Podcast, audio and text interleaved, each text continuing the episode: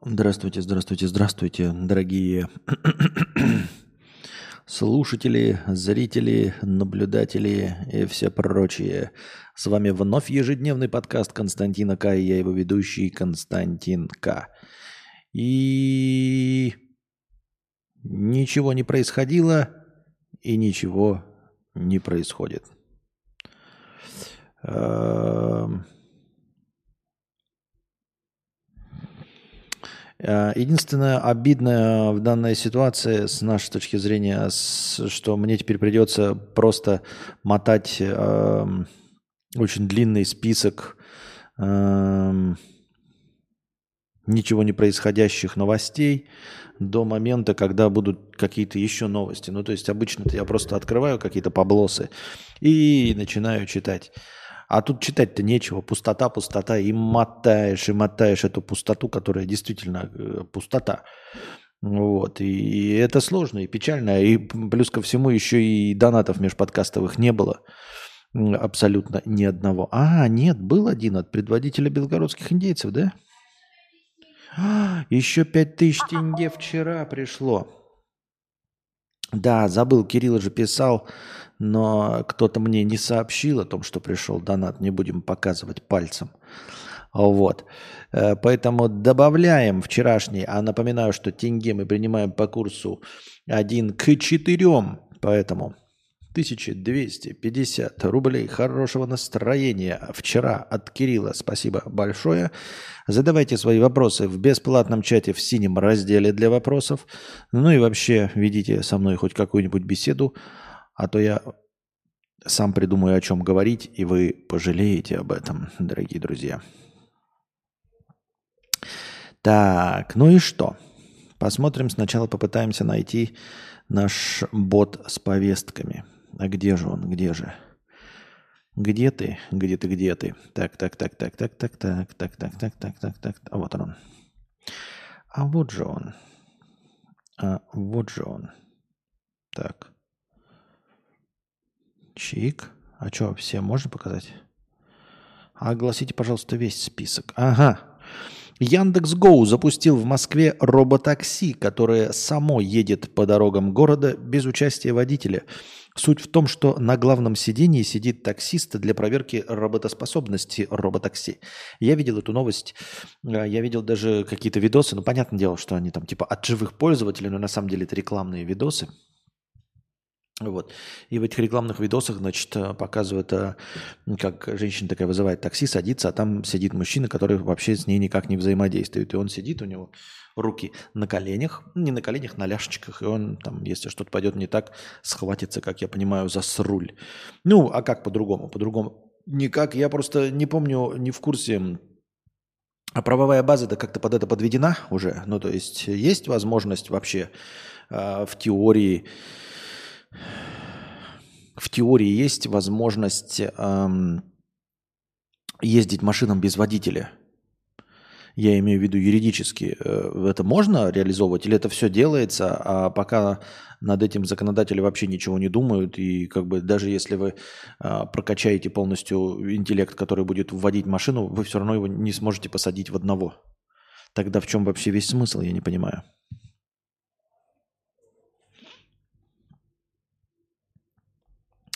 Вот такие дела. Так. Пам-пам-парарам, пам-пам-пам. Э, ничего не будет, так уже же все.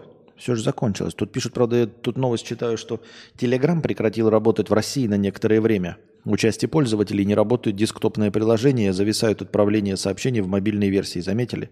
Это же хуйня полная. Зависают какие-то сообщения, блядь. Немножечко не работает. Да не, работать может либо множечко полностью, либо не работает вообще, понимаете? То есть э, полумеры как бы нет, это, это просто сбой. То есть если у кого-то что-то не работает, это значит просто, ну, типа, сеть перенапряглась условно.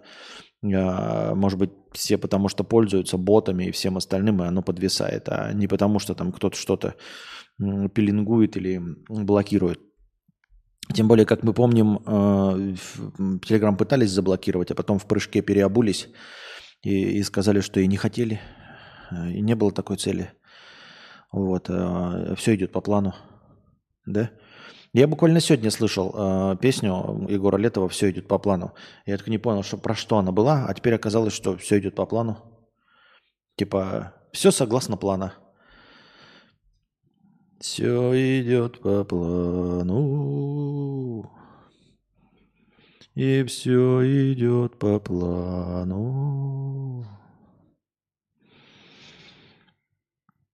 Вот такие дела, дорогие друзья. Так. Сбой, ибо все смотрели новости в телеге каждую минуту. На что смотрели новости? Ведь ничего не произошло. И ничего не было. Не было, не было, не было, не было. Не было, только баннеры снимали в городах рекламные. И я думаю, сейчас обратно придется весь, вешать эти рекламные баннеры. Вот просто делать больше нехуй людям, да? Типа сначала поснимали баннеры, теперь, блядь, будут обратно вешать баннеры. Не надо прыгать. Я, кстати, давно говорил, э, и Анастасия не даст соврать, я все время говорил, что не надо принимать скоропалительных каких-то решений. Ничего никуда не бежит. Ну, типа, если вы видите э, грипп ядерного взрыва, то, в общем-то, уже все поздно, да, что-нибудь предпринимать. А если нет, то не надо, блядь, рвать жопу. Посидите, подождите, утро вечером мудренее. Если вы скажете, ну, все так события быстро развиваются, что утро вечер. Ну, если они так быстро развиваются, вы все равно нихуя не успеете. А если нет, то нужно принимать какие-то взвешенные решения, хоть чуть-чуть подумать. Особенно, что касается того, чтобы пиздеть. А, разговаривать в интернете и вообще где бы то ни было. Сидите и э, смотрите это, следите за официальными источниками информации. Вот. Такие дела.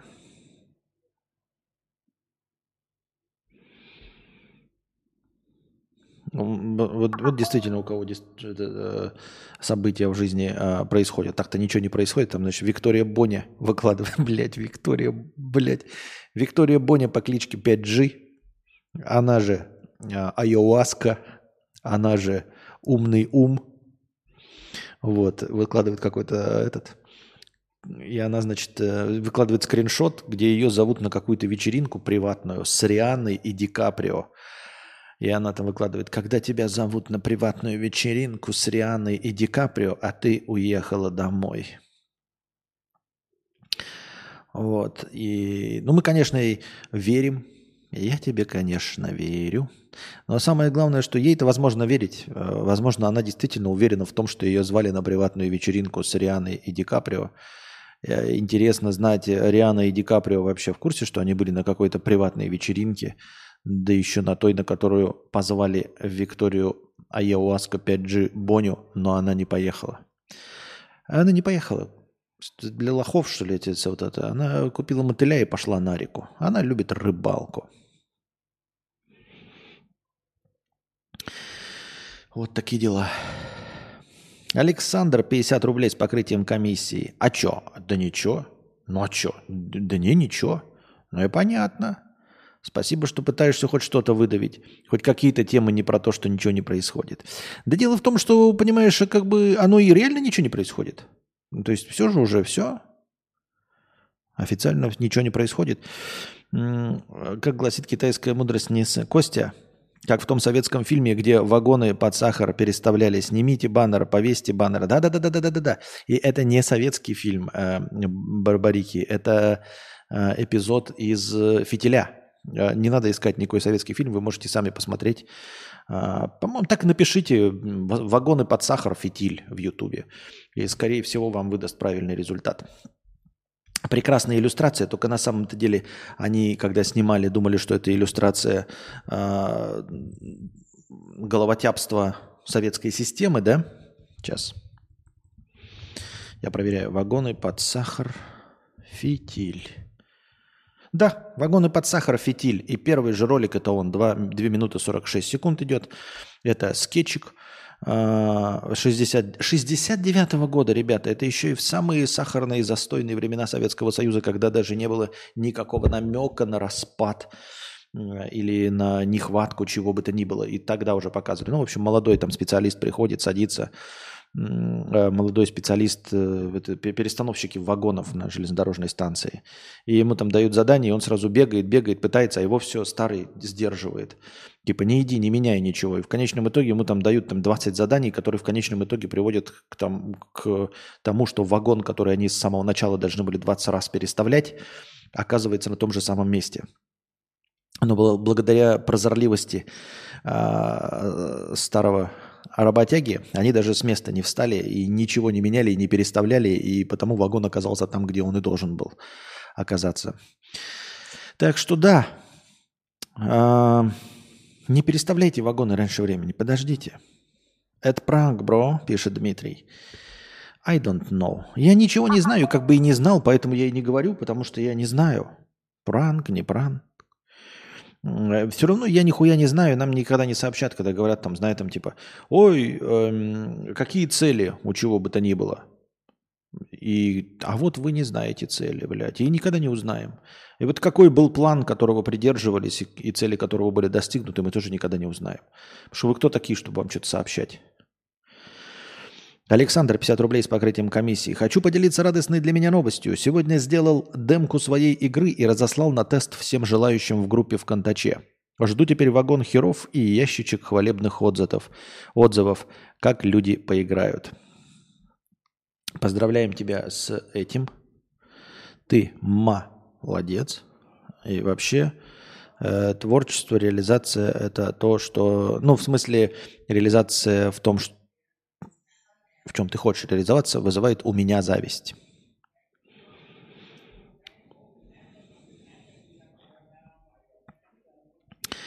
Так.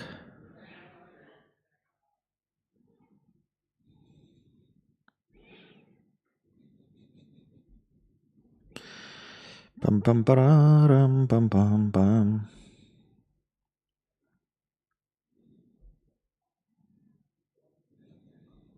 Какие-то, блядь, пытаюсь найти, но нет, все-таки шансов нет найти какие-то новости. There is no chances to find a news about nothing. Так. Поэтому, наверное, ты мне закла- закидывайте мне. А, темочки набрасывайте. И, иначе, иначе я даже не знаю, что обсуждать, потому что вообще не, нечего обсуждать. Главный вопрос. Так все-таки отдыхаем в понедельник или нет? Э, задают мэру Москвы Сергею Собянину пользователи интернета. В Телеграме произошел масштабный сбой. Мессенджер был недоступен почти 15 минут. Ничего себе, вот это масштабный сбой. Почти 15 минут. Был масштабный сбой. Да. там там тарам пам пам пам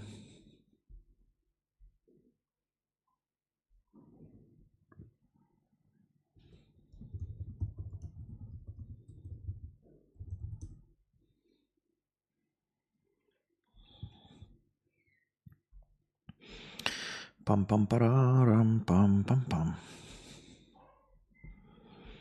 Так.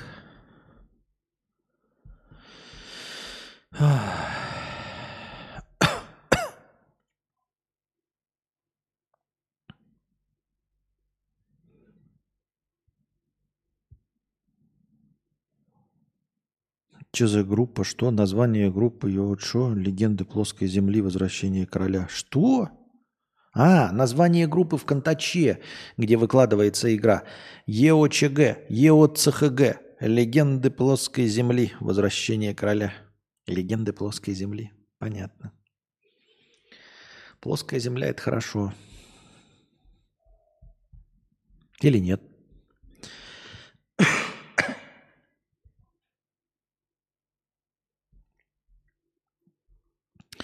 Я даже не знаю, у меня просто нет таких пабликов, в которых э, новости бы выкладывали. Я как-то оказался к этому совершенно не готов.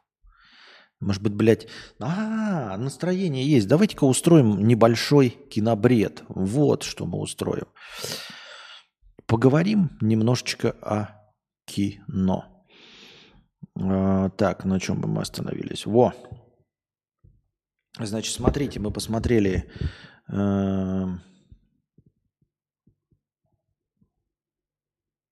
чего, блядь? А, вот оно что. Я смотрю, смотрю список фильмов. Прикиньте, насколько безликое кино я посмотрел, что я читаю название и не могу вспомнить, про что фильм. Это как у Анастасии, правда, она может забыть фильм уровня Терминатор, там, знаете, сказать, не, не видел никогда по названию. Показываешь ей э, постер, она говорит, нет, никогда не видела. Показываешь трейлер, она смотрит трейлер, говорит, никогда не видел этот фильм. Что я? Меня память, что ли, плохо? Потом смотрит и через 20 минут такая, а, нет, все-таки видела. Такие дела.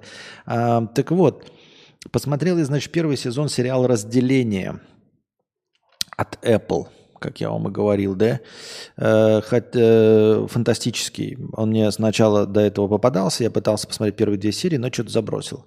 Дождался, подумал, что времени много прошло между моей первой попыткой. Думал, что уже сезона 2-3 готово, а оказывается всего лишь первый сезон только готов. Первый сезон, конечно, заканчивается ничем. Сериал «Разделение» посвящен тому, что есть какая-то корпорация под названием «Люмон». В ней работают люди – делают какую-то вообще совершенно непонятную хуйню. А, в чем э, заключается разделение? А, им ставят чип в голову, и пока они находятся на работе, они ничего не помнят, что происходило, ну и какая у них вообще личность в реальной жизни. А в реальной жизни они не помнят, что с ними происходит на работе. Якобы это сделано для того, чтобы э, сохранить секреты корпоративной компании. То есть ты получаешь там побольше зарплат, там все хорошо, в общем, соглашаешься на эту операцию и не беспокоишься за то, что ты можешь разгласить какие-то секреты. Вот. И одновременно для тебя это выглядит вообще прикольно. То есть ты приходишь, этот эм, чип включается и переключает на твою другую личность, когда ты находишься в этом здании и спускаешься на лифте там на определенные этажи. То есть ты приходишь, что ты живешь, у тебя там есть имя, фамилия, какая-то история своей жизни. Ты приходишь, заходишь в лифт, спускаешься и э, потом э, ну, в 8-9 утра на работу, да, и потом сразу через секунду ты э, очухиваешься, и у тебя 6 вечера, и ты уже поднимаешься на лифте. То есть э, у тебя сразу отключается, переключается на другую личность, которая только на работе работает, а ты как будто был во сне. То есть ты совершенно морально-этически не устаешь. Физически ты чувствуешь, что 6 дней, там, часов сколько ты провел на ногах, но а, как бы морально ты не устал нисколько. Ты просто приехал на работу и уехал с работы. И у тебя на часах пролетели как-то 9 часов. И наоборот, твоя вторая личность, которая на работе, она вообще ничего не помнит о реальной жизни, чтобы не беспокоиться. Вдруг у тебя в реальной жизни там какие-то проблемы, ипотека, бессонница, алкоголизм, депрессия, все что угодно. На работе ты другая личность, у которой все стерта память. Ты вообще не знаешь, что происходит в реальном мире. То есть не знаешь, кто президент, какой вообще миропорядок, мироустройство, вообще абсолютно ничего. Так в информационном вакууме живешь. Они там даже обыгрывают, думают, что вдруг на Земле там зомби-апокалипсис, и они там что-то делают важное по спасению человечества. И а, как раз тот, кто на работе живет, он а, наоборот живет с 9 до 6 утра. Ой, с 9 утра до 6 вечера. Вот он в 9 утра такой очухивается в лифте, выходит на работу и в конце рабочего дня э, заходит в лифт, хлопает глазами и опять утром получается такой, он не спал, ничего, не ложился, ни, ничего, но чувствует себя свежим, отдохнувшим, ну, потому что тот, кто живет в реальной жизни, его не было. И все. И вот э, они пытаются выяснить, чем они там занимаются. И мякотка в том, что эти личности полностью разделены и никогда не соединяются. То есть э, они не знают, что происходит с ними на работе, а те, кто на работе, не знают, что происходит э, с этими. Но, естественно, главная личность – это та, которая снаружи, вот, которая приняла решение разделиться. Вот. Но получается это так, что те, кто находится на работе, они находятся в рабстве, они никогда не выйдут, понимаете? То есть твоя какая-то личность, зарабатывающая деньги для тебя, для твоей жизни, ты вообще этого не чувствуешь, не знаешь, но это существо, оно вот находится только в здании и никогда в своей жизни не выходит. Вот. И по сути дела, когда ты уволишься, то есть в последний день твоей работы, да, или ты просто решишь уйти, то твоя личность просто исчезнет, и все. То есть ты просто как будто вы ушел с работы в 6 вечера и больше никогда не вернулся. И для всех оставшихся на работе ты просто вот им сообщает, он там уволился или закончил. Или, может быть, умер там просто снаружи в мире попал в ДТП или от болезни умер, или еще от чего-то.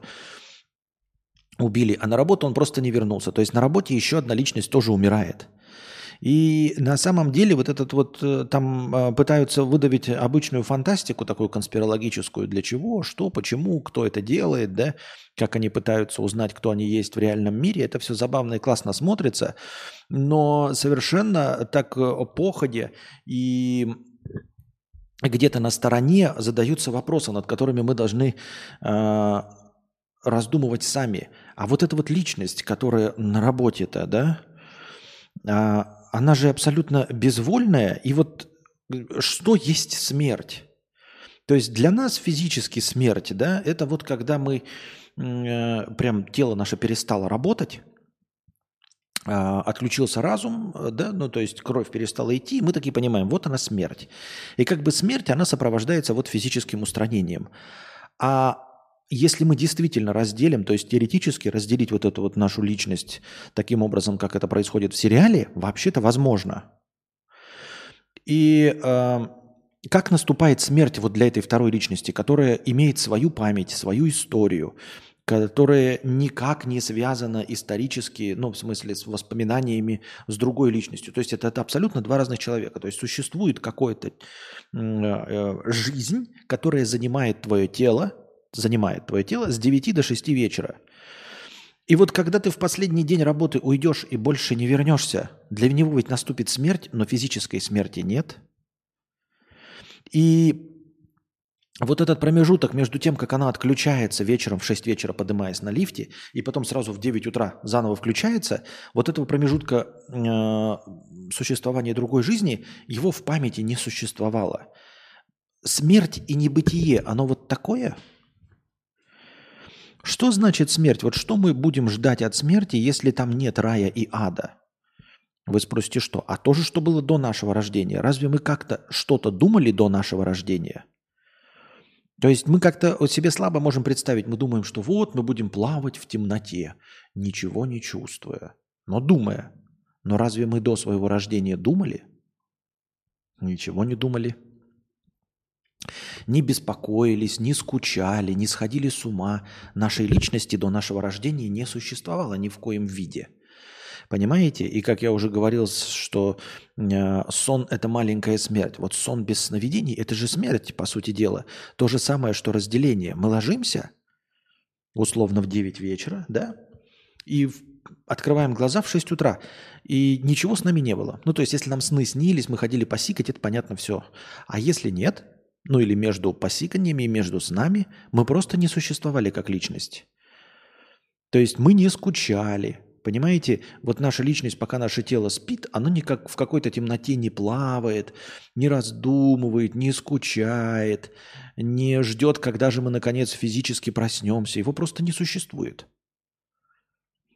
Понимаете? И когда ты смотришь на это разделение и задаешься вопросом, а те, кто вот эти разделенные живут вот в этом месте, они, они что? Они как существуют?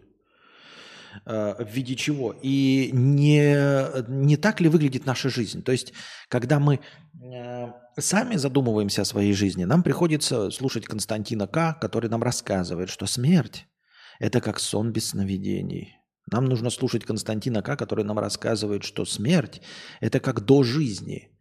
То есть после смерти будет так же, как было до вашего рождения, рождения миллиарды, 13,5 миллиардов лет существования Вселенной и до того, а, бесконечное время до, а, вы не скучали, вы не плавали в пустоте, не думали, не, не, не осознавали, ничего не было, просто никак – и в этом не было никого ни беспокойства, ни страха, ничего, никаких чувств, ничего не существовало. И после смерти будет то же самое.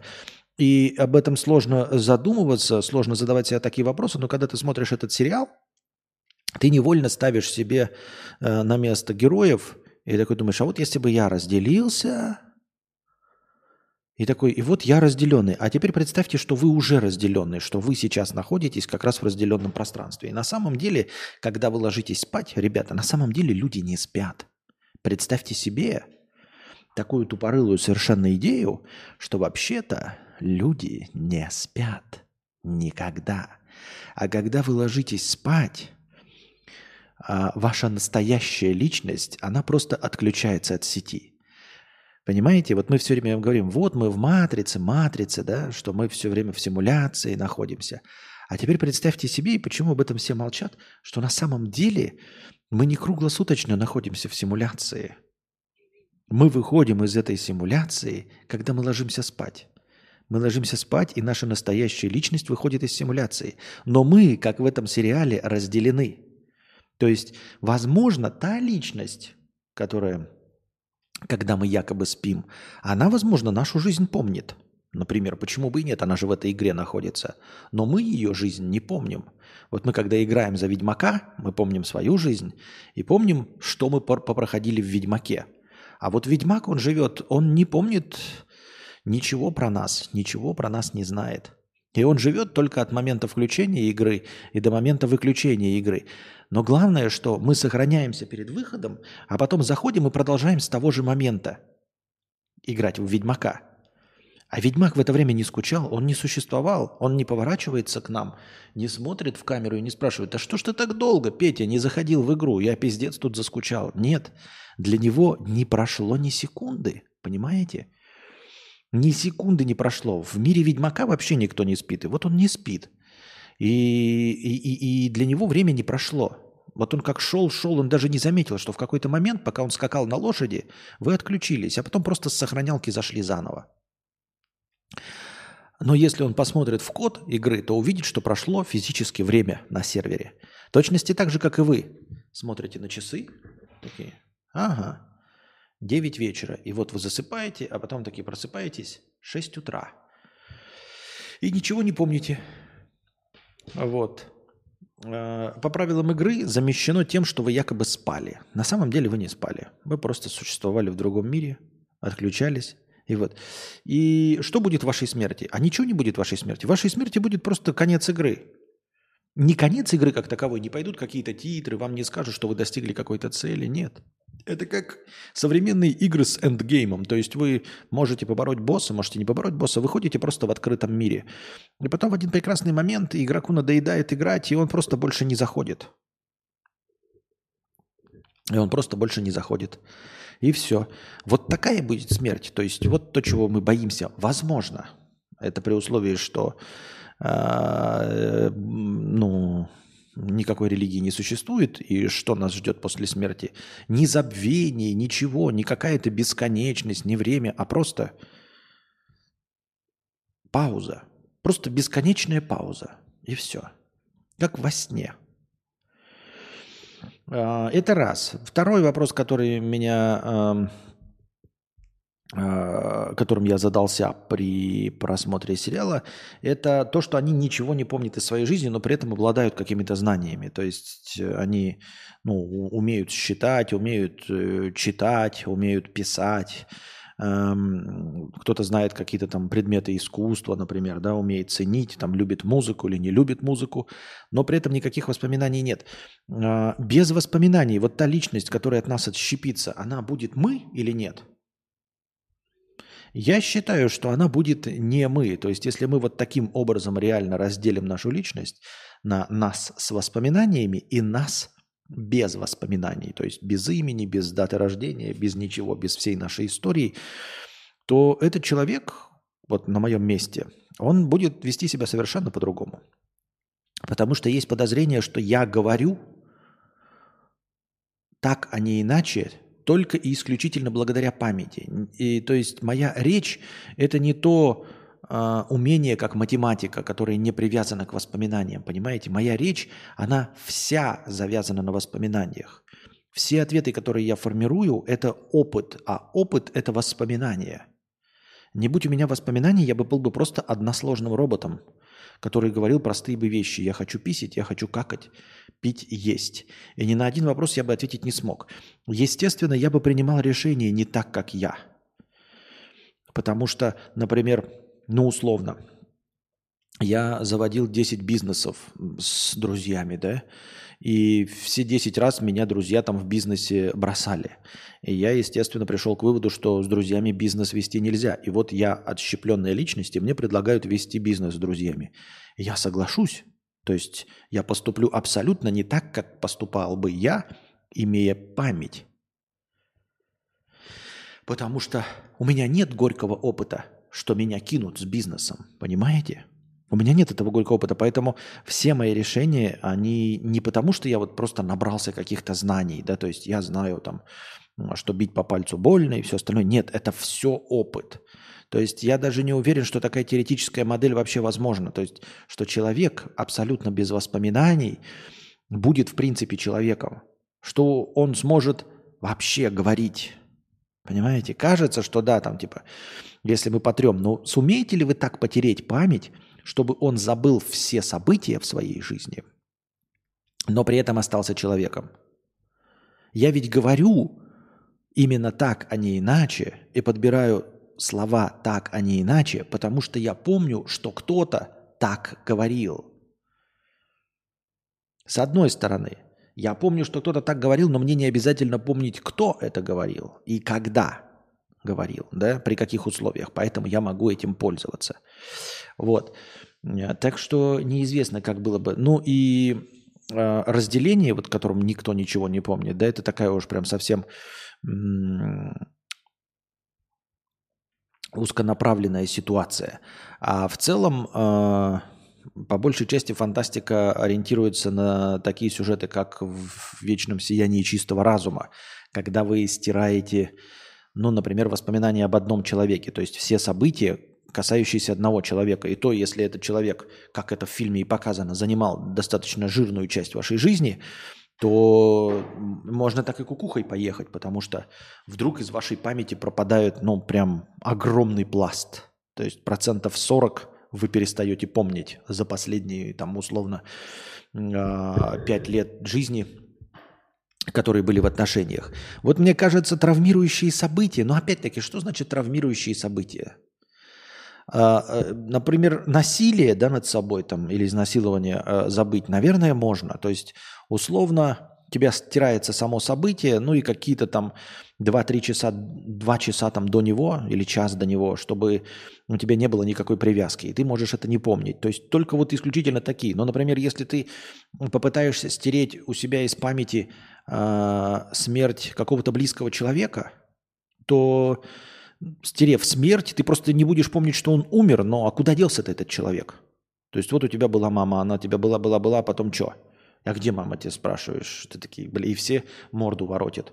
Но ты же поймешь, что она умерла. То есть ты опять нанесешь себе эту травму. То есть для того, чтобы стереть травмирующее событие смерть матери, тебе нужно э, стирать не смерть матери, а стирать всю мать. Только тогда у тебя не будет э, травмирующего события, правильно?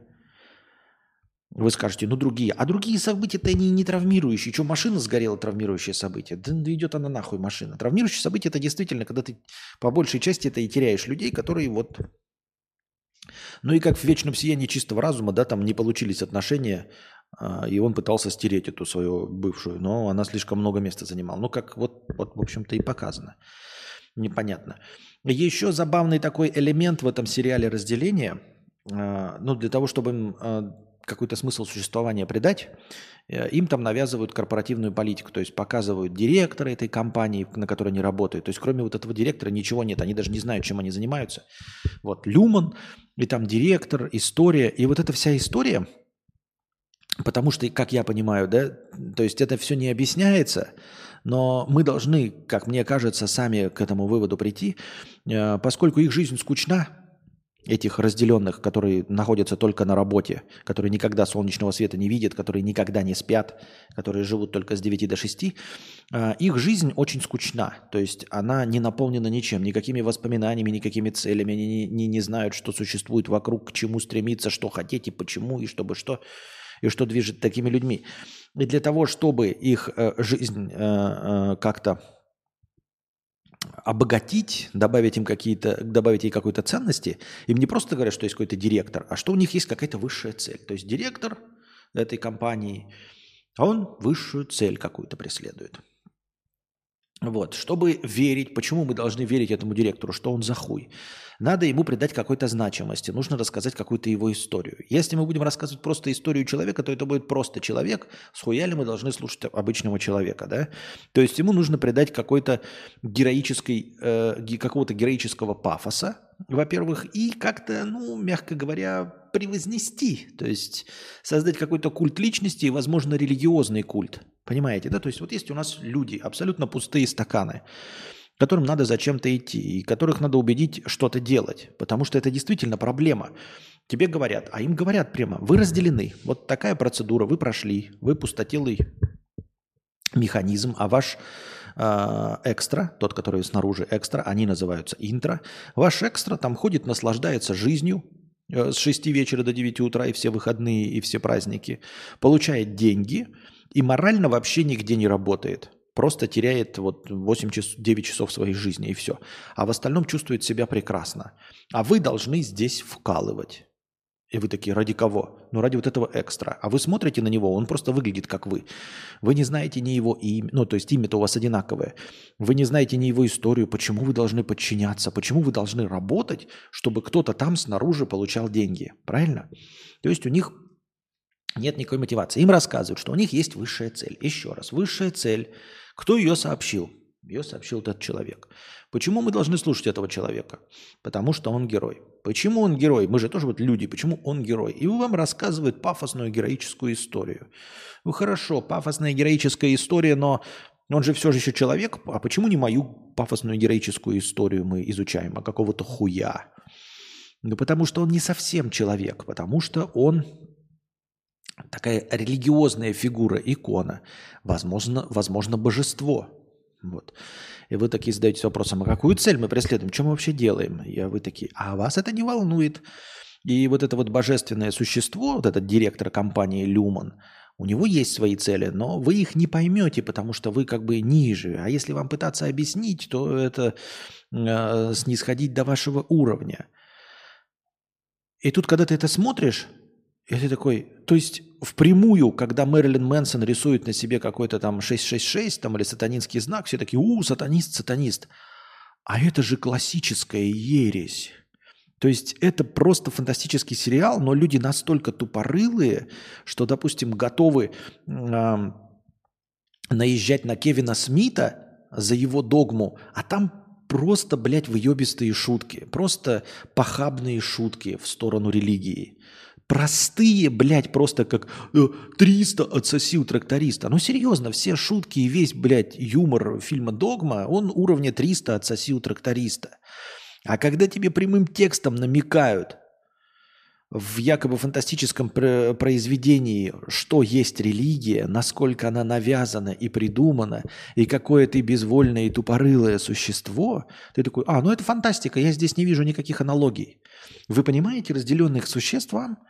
Просто для того, чтобы они продолжали работать, им показывают историю, героизированную, обычную историю э, человека, директора этой компании, героизированную историю директора этой компании. То есть э, там, где он просто нашел себе телку и женился, да, им рассказывают, и вот он пришел и там картины рисует, простых событий. В мирской жизни это простые события, а им-то это, знаешь, и он встретил ее под лучами восходящего солнца. И тогда они, значит, эм, возлежали на ложе любви, и у них родился следующий в поколении директор Игон. Мы такие, блядь, да, круто. А в мирской жизни это просто мужик, блядь, потрахался с бабой, у них родился ребенок, да и похуй вообще. Понимаете? Почему мы должны работать на него, почему мы должны вкалывать. Особенно, я говорю, в условиях, когда тебе говорят, что ты деньги не получаешь, никаких плюшек ты не получаешь. Ты работаешь исключительно из-за того, что вторая личность, наполняющая твое тело, представьте себе, что вы там Тайлер Дерден или еще кто-нибудь там с раздвоением личности, да? Представьте себе, что вообще по сути это дело, что у вас биполярочка обычная, да? Но только вы в одной личности, а есть еще другая личность. Но такие условия, что вы в своей личности работаете на шахте, а вторая личность наслаждается всеми заработанными деньгами. Вы такие, блядь, схуя ли я вообще буду работать?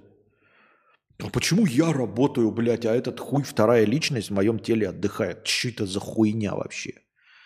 Но поскольку вы пустые, вам, вас наполняет, наполняет вот такой историей. И когда такой, такой смотришь, такой, а и там прям, знаете, прямые отсылки. То есть там кто-то из работников устраивает себе вот этот, э, знаете, такое это место поклонения, такой иконостас, где вот эта фотография этого директора, где фотография директора с его сыном, где фотография директора с сыном и э, там с женой. То есть это есть иконостас. Как бы ты такой смотришь, такой, ебать. И, и вот это католические эм, активисты не хотят запретить. Они не пишут петиции, ничего про это не пишут. Вообще ты такой, ебать, они только готовы наехать на школьников, разрисованных под сатанистов, на которых написано «Сатана, но которые тупорылые, ничего вообще не знают, вот на них они готовы наехать. А когда вам прямым текстом указывают прям носом, как котенка в мочу, тыкают, не, блядь, это фантастика, забавная, никаких аналогий.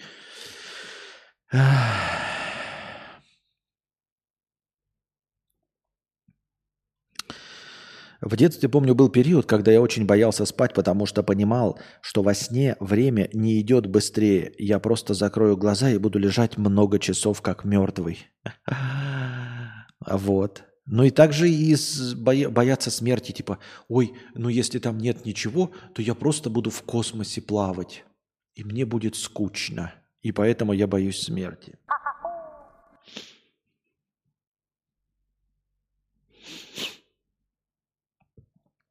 Эль Хуева. Тысяча рублей с покрытием комиссии. Спасибо большое за тысячу рублей с покрытием комиссии Эль Хуева. Мудрец, я сгорел. Режиссеры и сценаристы, пишущие реальность, ебанутые. Реальность пишут ебучие сценаристы сериала «Lost». Единственная цель этих долбоебов, чтобы люди никогда не могли просчитать реальность и хоть что-то предсказать. Главное сделать неожиданно, непредсказуемо. Тормозов у, матрицы у этой нету. Да, я с этим давно э, согласен. Ну, как бы я давно к этому пришел, согласен, и меня это совершенно не волнует, понимаете? Но, э, я имею в виду с точки зрения... Меня волнует, что все плохо, потому что хотелось бы, чтобы было лучше, да, хотелось бы, чтобы было как-то по-человечески, как-то еще. Но меня не удивляет, понимаете? Меня не удивляет. То есть жопа у меня не полыхает от того, что у меня внутреннее противоречие. Внутреннего противоречия у меня нет. Это все логично. И я как бы говорил, и ничего не происходит, и это, но оно на самом деле ничего не происходит. То есть оно ничего не происходит. И действительно сценаристы у реальности, как у сериала Lost, которые поставили своей целью просто сделать неожиданно. Причем неожиданно не логично, а просто неожиданно. Ну, то есть если пишешь ты сценарий, да, то ты, например, такой, тебе сказали, вот сцена, выходит два ковбоя друг против друга. И ты такой думаешь, ну, блин, они вытаскивают пистолеты и стреляются. Окей. Потом ты такой думаешь, ладно, какие еще варианты есть? Они не стреляются, они братаются, руки пожимают друг другу, обнимаются. Тоже, в принципе, логично. А потом придумываешь такой. А что если один из этих ковбоев на самом деле голограмма? Оп, и он в него стреляет, а там никого нет. Такой, ну прикольно, фантастический сюжет. А если второго ковбоя не существует, а просто у одного ковбоя раздвоение личности, и он стреляет сам в себя, и никого больше нет? Тоже интересно, логично. А если они на самом деле не стреляются, вытаскивают, а у них световые мечи, и они в космосе и начинают биться. Ёбнуто, тупорыло, ну похуй, окей. А сценаристы реальности, они такие, вот э, им говорят, сетап, значит, два ковбоя стоят друг напротив друга, и сценаристы сериала Lost. Значит, и вот тут один э, ковбой э, вытаскивает пистолет и вода, а другой ковбой – вытаскивает сиреневый. А потом облака. А в ответ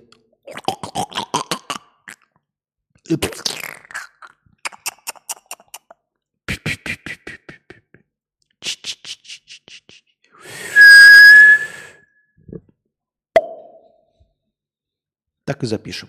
Вот такой сценарий. Понимаешь, ты думаешь, блядь, ну как можно разрешить ситуацию с двумя ковбоями? Они стреляют, дружат, трахаются. Но ты не можешь предположить, что один ковбой будет, а второй а в конце.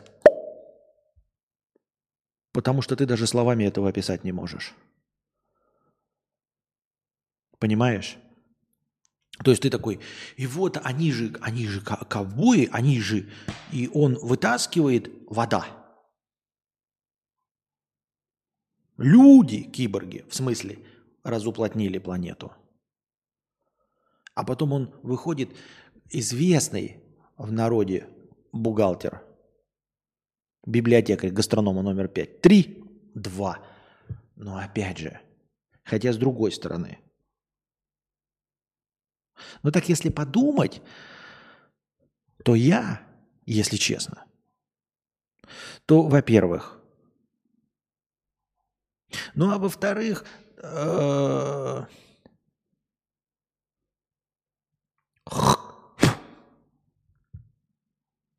вот такой сценарий, в принципе, реальной жизни. То есть это даже не слова.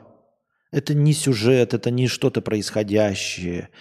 Это не действие, не мысли, ничего. Это вот просто набор хуйни какой-то.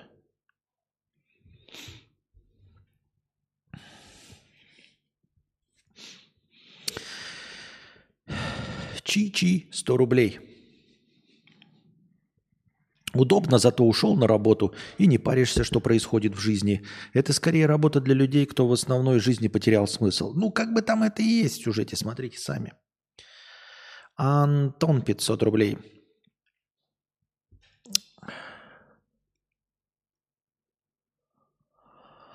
Привет, Константин. Давно не был на твоих стримах. Увидел плашку про Сербию. Мой донат как раз на этот сбор. Я переехал в Сербию зимой. Понимаю, что у тебя есть знакомые в Сербии, к примеру, Хованский, но если есть какие вопросы, то я поделился бы своим опытом. У меня нет никаких знакомых в Сербии. Никаких у меня знакомых в Сербии нет, ребята. Я еще раз вам напоминаю, что помощь Хованского – это ходить под Хованским. Он это, об этом неоднократно сам говорил в стримах. Что принятие помощи от Хованского – это принятие концепции ходить под Хованским. Понимаете вы? Так что никакой там помощи нет. Забудьте об этом. Вы хотите ходить под кем-то? Понимаете? Одно дело, вы устраиваетесь на работу э, куда-то там, да, и ходите, и у вас есть начальник. А теперь представьте, что вы приходите на работу устраиваться на собеседование, и вам говорят обычные трудовые обязанности, деньги вам будут платить, и потом будут говорить, но только вы э, не работаете здесь, а вы ходите подо мной, под Григорием Николаевичем. Вы будете на эту работу устраиваться? Хотя работа, в принципе, обычная. Ну, вы, может, и будете, но я бы вам не рекомендовал. Потому что а, рабочие отношения, они прописаны в трудовом договоре. Да? А вот ходить под кем-то – это не прописанные нигде отношения. Вы не знаете, что под этим на самом деле подразумевается. Нет никакого документа, где написано ходить под кем-то обозначает исполнение таких-то, таких-то обязанностей за такое-то, такое-то вознаграждение. Нет такой формулировки, понимаете? Поэтому на работу вы можете устраиваться, а ходить под кем-то вы там, ну вот есть это преступная иерархия, там это все работает. Поэтому, ребята, а, у меня нет никаких знакомых в Сербии на данный момент. Ну, то есть, кроме вас, которые могут мне информационно как-то помочь. 500 рублей на переезд в Сербию сейчас добавим. У-у-у. Так. По какому курсу мы добавляем? По современному курсу доллар 100 рублей? Или что? Или где? Или подожди. Правильно. Не, неправильно. Так, сейчас. 500 рублей – это 6 долларов. Добавляем на переезд Сербию. 6. О, это будет у нас округление 950, да? Нихуя себе. 950. Так.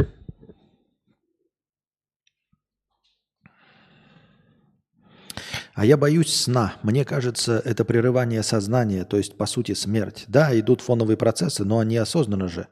Просыпается уже другой человек, но с теми же воспоминаниями. Да, но меня это совершенно не волнует. Если сон, о, если смерть это как сон, то это же вообще прекрасно. Константин, спасибо большое за звонок наверх. Не сомневался, что вы сумеете все своим языком разрулить. Чего? Чего? Чего?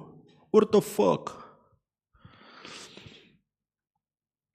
И еще, когда ты познаешь мир, тебе все интересно, но ведь интерес состоит в натягивании совы на глобус. Наполеон был гением? Вопрос. Был, но как бы и не был. Да, что-то сделал, но на самом деле сделал не так. Очень содержательный комментарий, нихуя непонятно, что ты хотел сказать, но спасибо.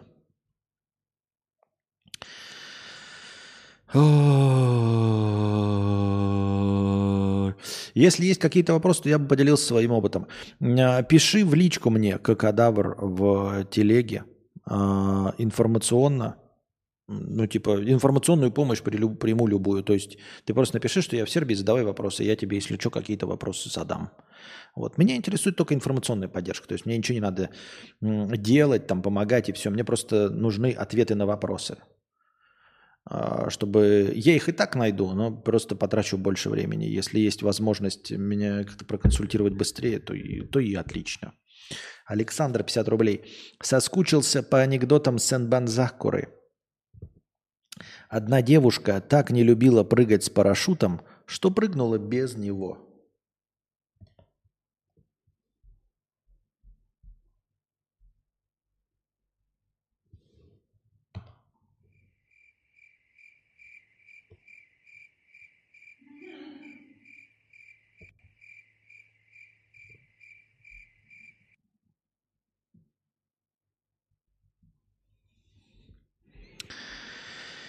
Так, спасибо за анекдот.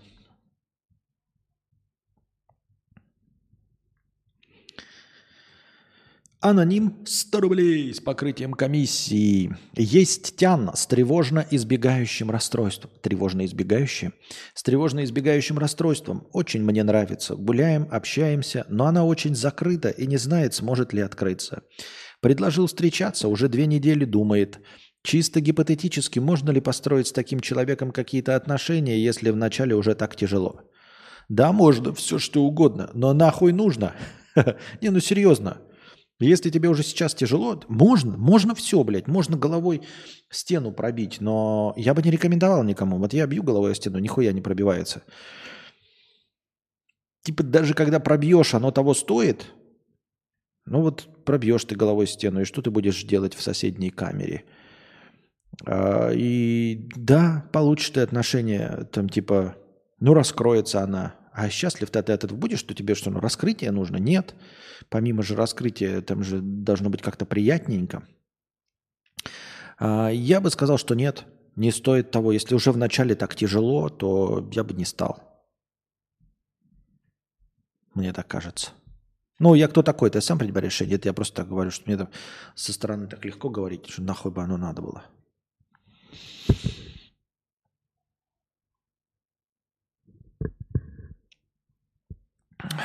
Смотрел фильм про э, вражду орков и людей Warcraft.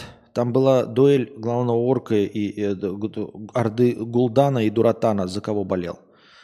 А, я ни за кого не болел, потому что как бы я фильмы про этих средневековых рыцарей не люблю. И что один, блядь, с мечом, да, а что другой с мечом. То есть как бы двое воинственных людей, и вообще похуй, кто из них победит или не победит, или они миром сойдутся. Они не очень приятные, э, поэтому мне фильм «Варкрафт» не понравился совершенно. И с самого начала он мне не должен был понравиться. Но как бы он по телеку шел, мне пришлось досмотреть. А в целом, блядь, ну типа, блядь, как, вот как, знаете, как смотришь, э, тоже так же, как в этом, в, э, во всех фильмах про Годзиллу, да, там Годзилла э, там э, разносит Токио, потом появляется какой-нибудь, блядь, ебаный мотылек, э, тоже здоровенный, и они начинают друг с другом драться.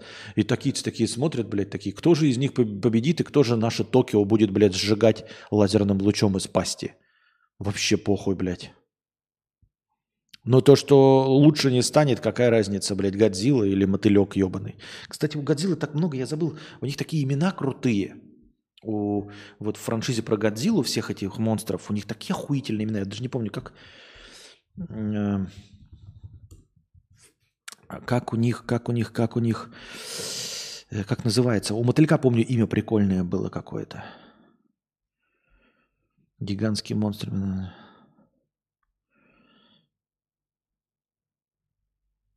Мотра. Мотра, да, это мотылек же, по-моему. Да-да-да, Мотра мотылек. Гидора. Гидора это он вообще э, Змей Горыныч классический, прям трехголовый классический Змей Горыныч. Монстр Зеро это у нас кто? Непонятно кто, блядь. Хедора, Гайгана, Мегалона – Э, Мехагодзилла. Ебала-лала. Годзилла в науке? Где вот, блядь, фильмы о Годзилле, фильмы о Мотре, Монстрверс? Ага, вселенная, медиа-франшиза. А что это за хуйня, блядь? А, нет, это современный Monsterverse, это дерьмище ебаное. Так, как узнать-то, где она? Мотра. Моусура. Вымышленный монстр Дайкадзю. Подобный бабочке. И Кайдзю. А, Кайдзю, понятно. Ну и сколько? Где они, блядь? Бля, перечисление это всех их. Я хотел бы побольше. Я помню же, где какая-то статья была про все это. Про всю эту хуйню.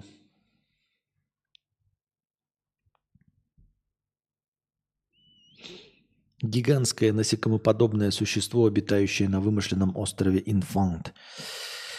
Так. Ты дум скроллил сейчас, спрашивает Дмитрий. Кажется, это все, это все сейчас делали. Похоже, я уснуть не смогу, как успокоиться. А почему ты успокоиться? Все же, все закончилось.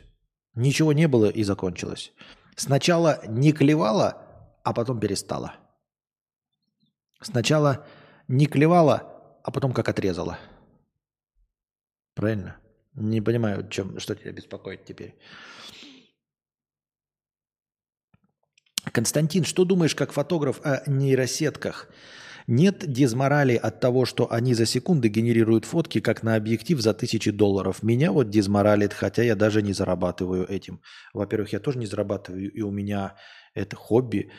Меня это вообще нисколько не дизморалит, не задевает, и меня это совершенно не касается абсолютно целиком и полностью, потому что у меня никогда, я не знаю, что ты фотографируешь и какую цель преследуешь. То есть, если, ну, нейросеть, она генерирует нужное изображение тебе.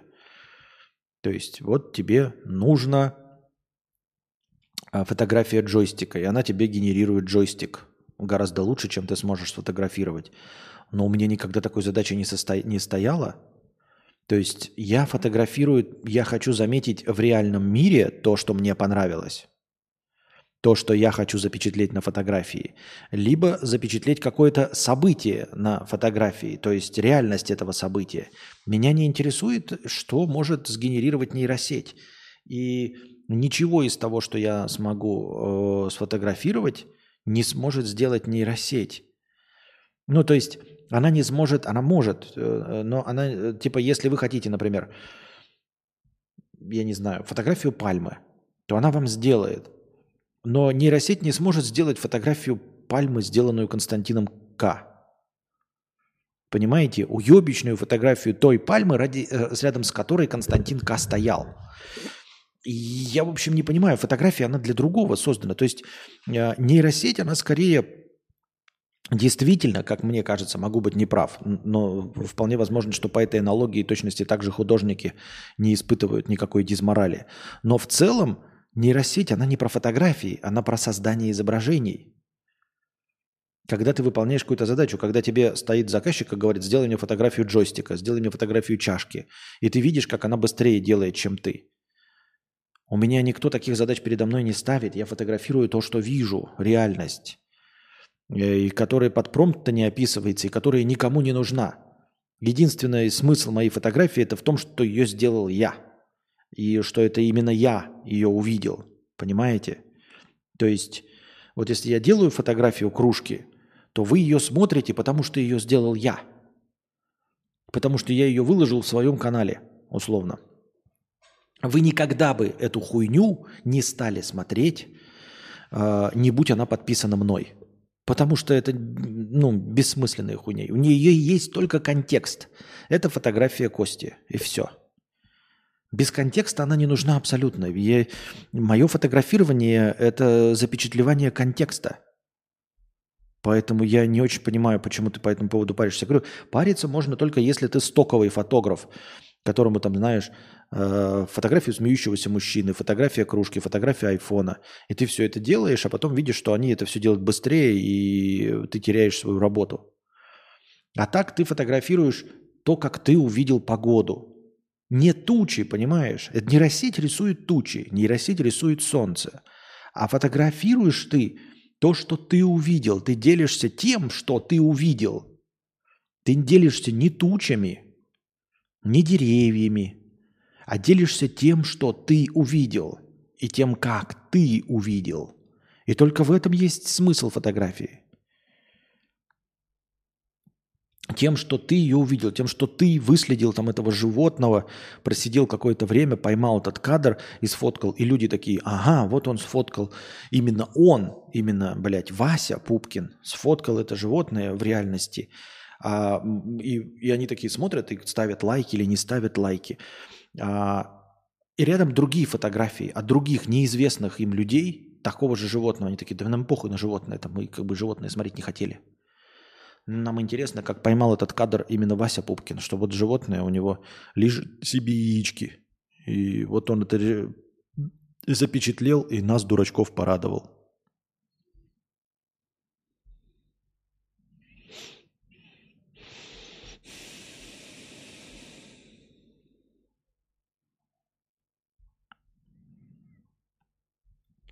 Так я это вижу. Поэтому у меня никаких с этим вопросов нет. Это точно так же, как я и говорю. У меня нет проблем с моим стримом. Я не думаю, что стрим меня заменит. Мы сидим здесь на дно, на дне.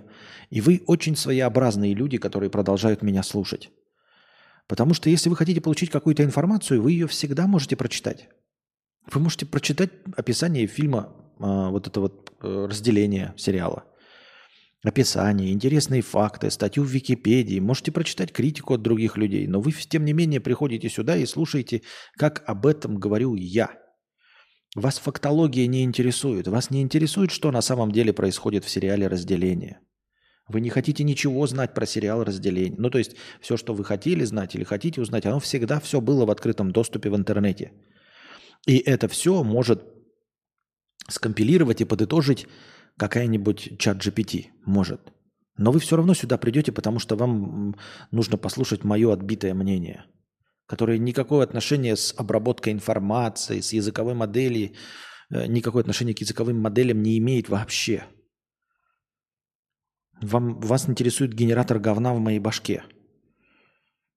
Вы скажете, ну может какая-то нейросеть сможет успешно генерировать также говно, особенно если ее обучить если обучить какую-то нейросеть абсолютно на всех моих стримах, если она будет говорить, как я, думать, как я, и формировать ответы, как я, то это и буду я.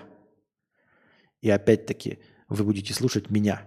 И я, допустим, буду сидеть с завязанным ртом, там, да, приклеенным к стулу, и мне будут говорить, смотри, нейросеть тебя заменила, они не видят разницы а я буду э, сидеть и плакать и радоваться, что они слушают меня, потому что эта нейросеть станет мной. Это и будет моя личность. Нейросеть, полностью обученная на моих материалах, это и есть я. Это и буду отвечать я.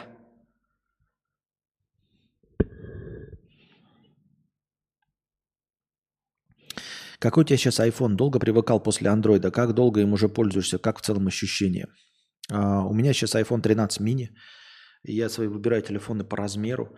У меня и до этого был iPhone, потом опять был Android, потом опять iPhone. Я никак не привязан. Я вижу плюсы и минусы и той, и этой системы.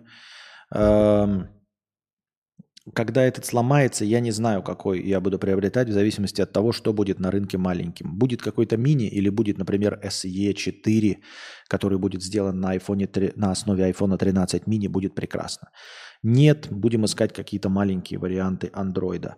А, долго ли привыкал после андроида? Нет, недолго. На самом деле вот так кажется, а я, видите, перешел на Mac с января. В своем-то 40-летнем с лишним возрасте, никогда в жизни до этого не пользуясь Маком, я полностью перешел с винды на Mac. Это не так уж и сложно, если у вас э, все еще такой, знаете, алчащий э, и как это, пытливый ум, то, в принципе, никакой проблемы не возникнет. Ну а если вы закостенелый старпер, то, в общем-то, вы на новой модели своего телефона начнете тупить, который у вас уже был. Так. Бисайд 100 рублей. Могу пошарить фидбэк по казахскому РВП, если актуально.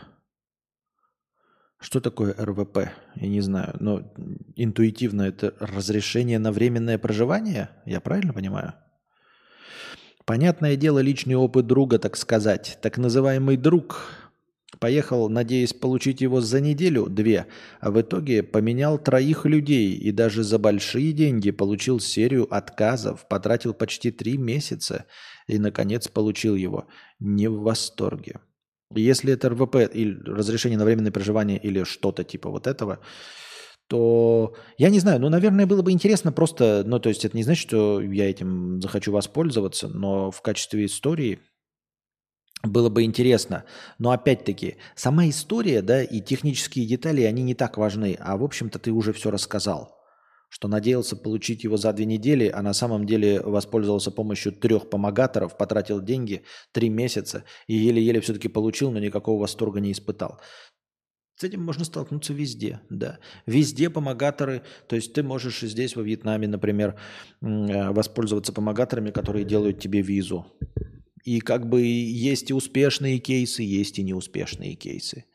И также, наверное, в любой стране мира тоже почитаешь, там какие-то фирмы же работают годами, э, делают э, ПМЖ, там что-нибудь там где-нибудь в Испании или в Америке, а потом в один прекрасный момент все накрывается медной пиздой.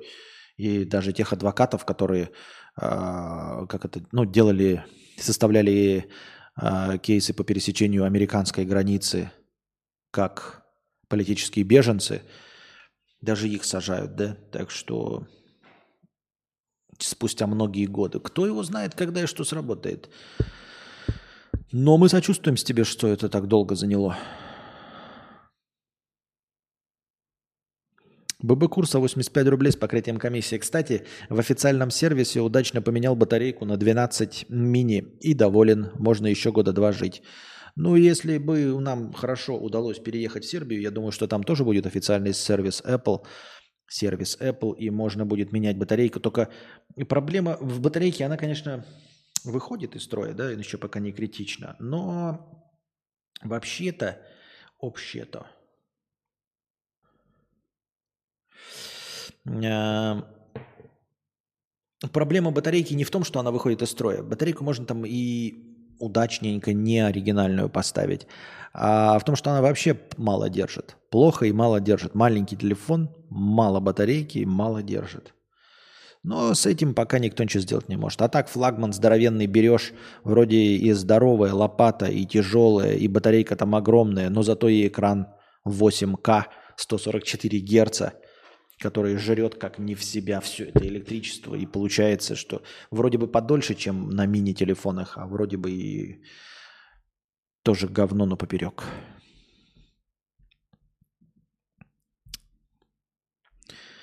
Правильно? Правильно.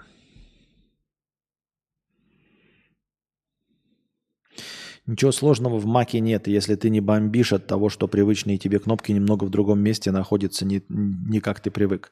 Так это же всегда так. Это так же и в андроиде с переходом на Apple, и всегда э, люди начинают, ну как? И Nikon, Canon, типа, ну как же можно быть таким тупым? Это же вот, блядь, здесь же удобно, просто потому что ты привык. И также ты пересаживаешься с корейца на немца или с немца на корейца в автомобилях и такие, Какие же корейцы все-таки своеобразные. Ну вот логично же, что, блядь, включание э, подогрева жопы должно быть под правой рукой. А корейцы, они такие вообще, как не от мира сего. Они взяли эту кнопочку, поставили слева. Точности то же самое. То есть ты, если бомбишь, то и похуй на что ты бомбишь. Если ты не готов э, раскрываться, не готов к чему-то новому – не то, чтобы, говорю, обучаться. Правильно Станислав говорит, ничего сложного нет. Но большинство людей же, блядь, полыхающие жопой, а, переоценивающие свою значимость и желающие выразить хоть какое-то мнение, потому что у них никакого мнения нет, ни почему и ничего из себя они не представляют, поэтому нужно с пеной у рта доказывать, что кнопочки э, на корейских автомобилях расположены более логично, чем кнопочки на э, немецких автомобилях или что крутилка барабана переключения там, блядь, функций удобнее расположена на Никоне, чем на Кэноне. Потому что эти люди никаких решений не принимают, никто их нигде не слушает. А, они никому не важны, их мнение все ебали в рот. Единственное, где они могут реализоваться, это а, в написании стихотворений на дверях туалета, и то в современных туалетах очень быстро это стирают либо написание своих отзывов в форумах. И вот тут уж они отрываются по полной. Или в комментариях на Ютубе. Вот такие дела. Вот такие дела. Донаты не донатятся. Donation Alerts говорит, нельзя так часто. И бах, мне временный бан. У, а я еще анекдот хотел. Серьезно? Что? Слишком часто донатишь? Donation Alerts говорит, часто донатишь, иди нахуй. Че за хуйня, ебать? Мне люди хотят донатить больше, Donation Alerts на хую вертит.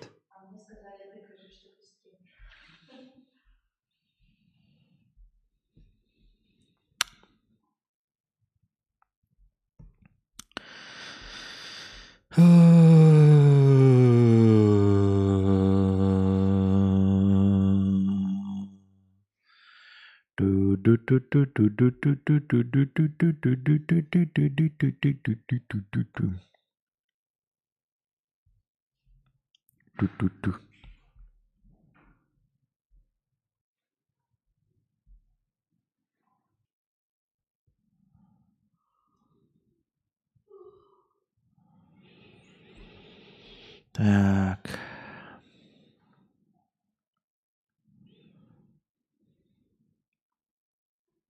Бля, я только сейчас перечитал комментарий Станислава и увидел, что там был простор для шутки, которую я пропустил. Станислав пишет, ничего сложного в маке нет, если ты не бомбишь от того, что привычные тебе кнопки немного в другом месте находятся, не так, как ты привык. Я тоже полностью согласен. Ну, подумаешь, кнопка «Заказать бургер» находится справа, блядь, а ты привык, что в KFC она находится слева. Вот, какой, бля, мудила будет вообще поэтому бомбить? Только дурак может, блядь, бомбить, что в маке кнопки с другой стороны, ебать. Касса с другой стороны. Напитки, блядь, здесь кола, а там пепси. Ну, это ж мудаком надо быть. Но я, к сожалению, не пробил этот вариант шутки заранее, поэтому отвечал на серьезных щах.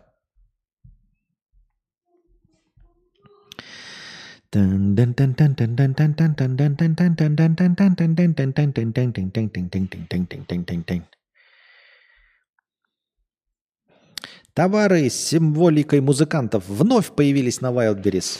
Вот это, знаете, так это интересно, да? Снимают баннеры музыкантов, Теперь надо их обратно вешать. Вот что, я же говорил, да ну посидите, подумайте, да, вот все товары убрали с Wildberries, теперь их обратно добавлять. Да, теперь указ о закрытии уголовного дела по статье о вооруженном мятеже. Так быстро все пишут и быстро все отменяют. Я в одной книжке читал, как эм, история переписывается э, в течение там тоже одного дня. Книжка называлась такая попсовая сказка 1984. Вот. И там история все время переписывали. Там, типа ты такой просыпаешься, помнишь, что вчера тебе в учебниках одно было написано, а сейчас другое. Вот. Не знаю, откуда у меня возникли эти ассоциации вообще.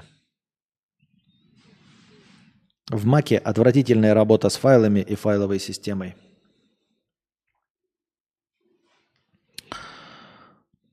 Ну хорошо.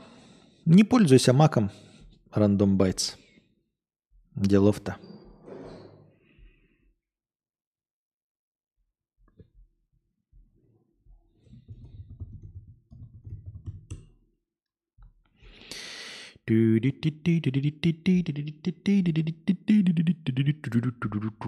Так, ну все, дорогие друзья, мы, получается, уже ушли в глубокий минус.